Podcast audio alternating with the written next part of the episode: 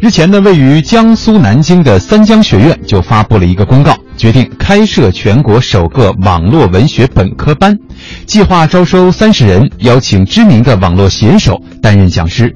旨在培养未来的网络文学领军人物。嗯，那么说起网络文学呢，其实我也是近来成为了网络文学的爱好者哈。嗯，呃，半年。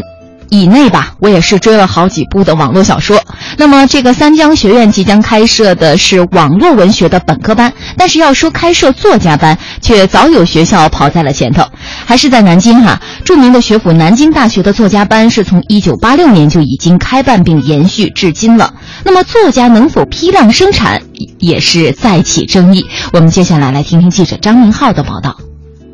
赵女士就是在二零零六年以专升本的形式考入南京大学作家班的。据她介绍，起初作家班多是给作家进修深造的，后来也有越来越多的学生考进来，每届招收四十人。属于专升本嘛，他是看你考试和你发表的东西两方面综合打分，毕业了加进的本科学历啊。班里同学有出过书的，有做电视台编导、文字方案之类的吧。据赵女士回忆，想进作家班，首先需要具有正式发表的文学作品，其次参加相关科目入学考试，另外有条件进行三年的脱产学习。而当时的课程设置大部分是基础学科，和中文系专业课程设置相类似。跟中文系其他的专业差不多呀，像什么古代汉语、古代文学、西方文学史、当代文学写作课，但是他不会说专门教你怎么写，只是加深你的一些文化素养吧。近年来，每逢有学校宣布开设作家班，就会引发一阵争议。有人认为，文学创作需要的是天赋，而天赋不能被教授，所以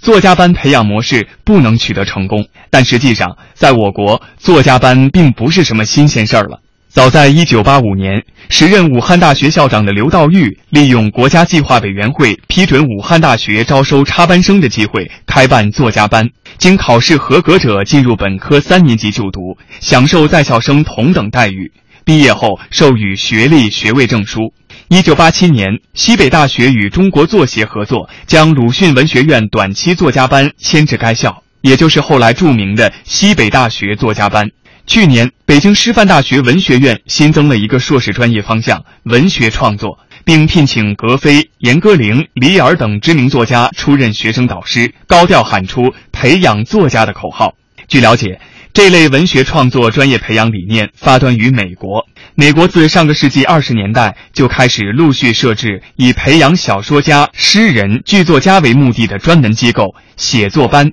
美国当代作家几乎都获得了创意写作学位，而国内包括王安忆、贾平凹在内的不少作家也都曾参与过进修写作实践课程。在青年作家乔麦看来，多年来美国写作班的一套教学办法的确行之有效。其实国外也有很多创意写作班和作家班，尤其是美国那边也培养了很多比较不错的作家。好像卡佛就是作家班出来的，很著名的华裔，但是用英文写作的哈金，他也是在美国，他是一个作家班的老师。美国的创意写作一般都是说作家来辅导，那你可以有机会跟作家面对面的交流，然后完成他们布置的任务，来尝试一下自己是否有这方面的才华。近年来，国内多所高校邀请知名作家开坛授课。比如梁晓声调入北京语言大学，主讲文学写作与欣赏；王安忆领衔复旦大学创意写作硕士点；刘震云受聘中国人民大学文学院教授；北京师范大学国际写作中心成立，莫言任主任；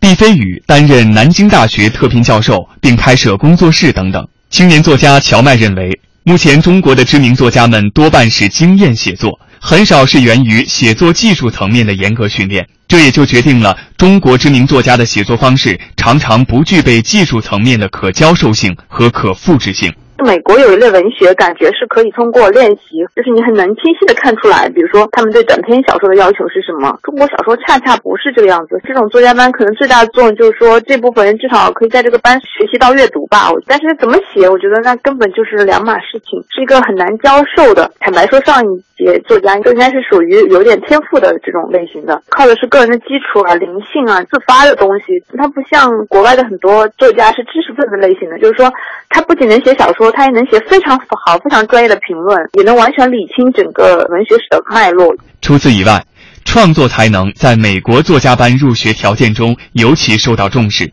相比之下，我国现有的作家班在遴选学生时的主要标准还是入学考试成绩。作家不是流水线上的工业产品，好的作家究竟是怎样炼成的？没人能够给出一个固定的配方。对于梦想成为职业作家的年轻人，知名作家叶兆言建议：写作源于热爱，贵在坚持，看待结果要随缘。我的建议就是说，热爱写作你就写作，你不要把写作当做一个什么定义，说我要去做职业作家，因为我们也不知道，你自己也不知道你能不能做。我觉得你可以像爱情一样，你可以当一个你所喜爱的人一样去追，最后你能不能追求得到，这个真是很难说。